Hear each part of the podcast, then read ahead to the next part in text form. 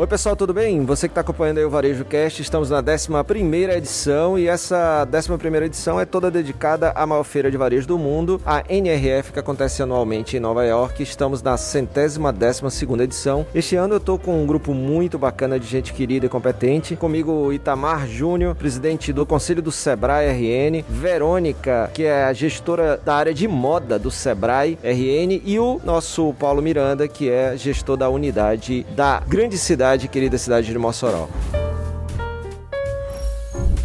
Você está no Varejo Cast. Depois de três dias de visita técnica, vamos falar um pouquinho de conteúdo de palestra. E vou começar aqui com o Paulo, falando um pouquinho, Paulo, como é que foi esse primeiro dia, o que, é que mais chamou tua atenção, você achou interessante para compartilhar aqui com quem está nos ouvindo aqui no Varejo Cast, Paulo? Primeiramente, é, o tamanho do evento, como vale a pena, né, a visita do empreendedor para se inspirar, tanto do conteúdo, né, da quantidade de palestras diversas, né, do que importa, como também né, do relacionamento com empresas que utilizam tecnologia para para facilitar a relação com o cliente. Uma das que mais me chamou a atenção das palestras foi sobre o metaverso. É uma conversa inicial né, de algo muito novo, está começando aqui nos Estados Unidos por uma causa baseada em dados. Né? Vemos que até 2030, 50% da população mundial será constituída pela geração Z e Alpha. Então, o que é que as grandes marcas já estão fazendo? Criando lojas e até cidades virtuais para que produtos sejam vendidos mesmo sem produzir. E essas empresas empresas estão ganhando milhões hoje, preparada e antenada com o olhar do futuro. A Coreia, por exemplo, que é um país que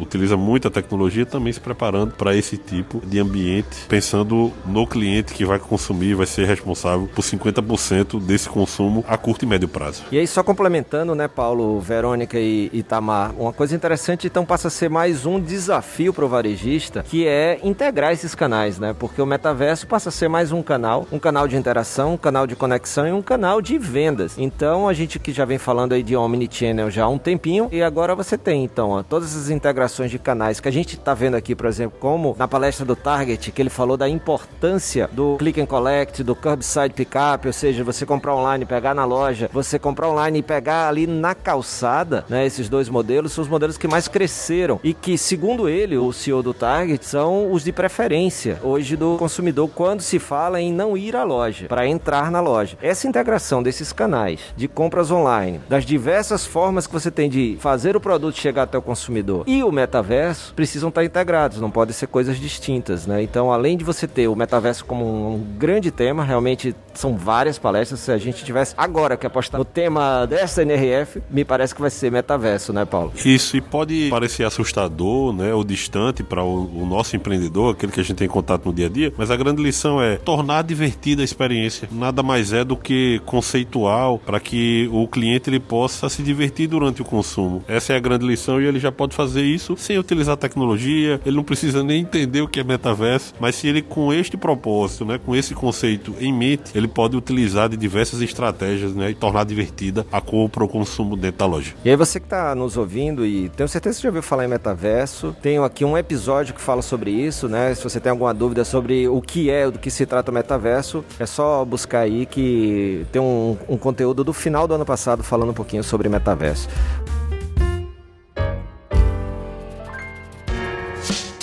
Verônica, o teu olhar sobre o primeiro dia da NRF. É um evento realmente grandioso, né, com várias possibilidades aí de conhecimento. Esse tema de metaverso e a questão da cadeia produtiva também foi um tema que me chamou muita atenção. E dentro dessa experiência aí do metaverso, essa questão da gamificação, né, utilizando os games como uma estratégia também de estar tá ali dentro daquele game, já tá mostrando os produtos e, e gerando essa conectividade. E a ideia é conexão, a palavra-chave é conexão. Se conectar com esse cliente de diversas formas formas, né? E o metaverso vai ser realmente mais uma forma aí de estar próximo desse cliente, fazendo parte da vida desse cliente de alguma forma. Né? E essa nova geração que está totalmente conectada, né, para uma geração nem tanto, mas essa geração que está chegando pensando no futuro, não tem como pensar no futuro sem ter essa visão do metaverso. Então se liguem, vamos ter que estar tá antenados com isso para a gente estar tá, de alguma forma eh, se conectando e entrando nesse mercado. E a questão da cadeia produtiva que vem aí como desafio, né? A integração dessa cadeia e tentar facilitar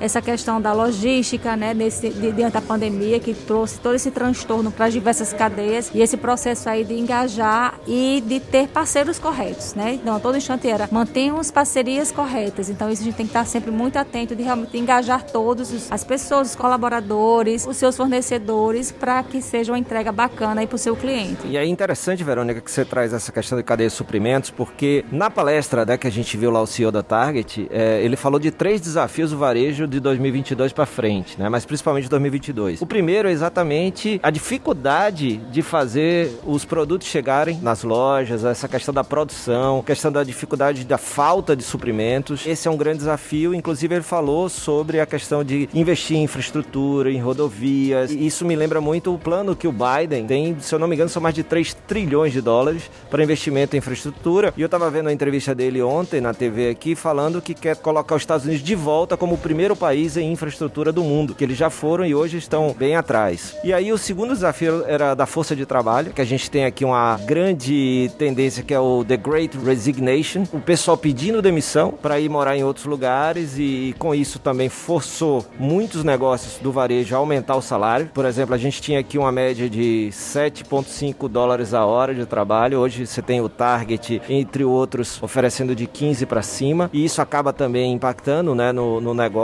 porque se não tiver uma cultura legal e não tiver um bom salário, eles não estão conseguindo segurar as pessoas aqui. E tem também uma pressão inflacionária, né, que se falou também como terceiro desafio para 22, que também está acontecendo e, e, que a gente está vivendo isso no Brasil também, né, de, um, de uma certa forma. E esses três são, são grandes desafios, assim, que você trouxe essa questão de suprimentos e veio, veio com tudo. E aí me lembrei desses pontos da palestra da, do Target.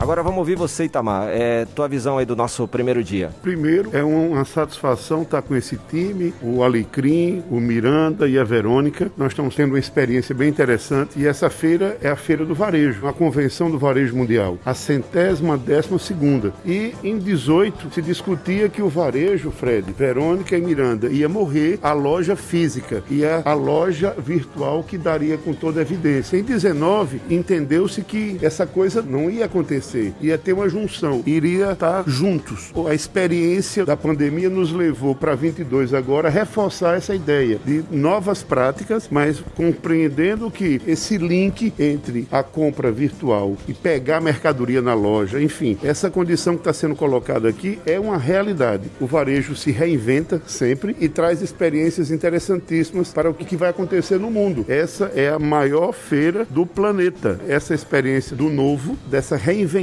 que é necessário e que está acontecendo efetivamente. E aí, só para complementar alguns outros pontos, a gente viu aí a NRF com um grande espaço para a diversidade, inclusão e equidade. Né, Itamar, o, o salão do ano passado, dos anos anteriores, que era o principal, passou a ser o do Equality Lounge, onde vão acontecer todas as palestras de diversidade, inclusão e equidade. Eu assisti uma falando sobre como o marketing de propósito leva a, a empresa a ser mais equânime, gerar mais equidade nos seus negócios. Foi bem interessante. E também a gente viu muita temática de pessoas dentro de tecnologia com metaverso, mas isso já mostra um pouquinho do que, que a gente vai ver aí nos outros dois dias. A expectativa é muito boa. E como você mesmo falou, Itamar, é, é muito massa, além do evento ser muito bacana, com muito conteúdo, tá cercado de gente boa, faz ainda ser melhor. É isso aí por hoje. Hoje foi primeiro dia, temos mais dois dias aí. Se liga no próximo episódio do Varejo Cast. Se você gostou, compartilha aí com a galera para que mais gente possa ter acesso a esse conteúdo. Valeu, até o próximo episódio. Você assistiu Varejo Cast.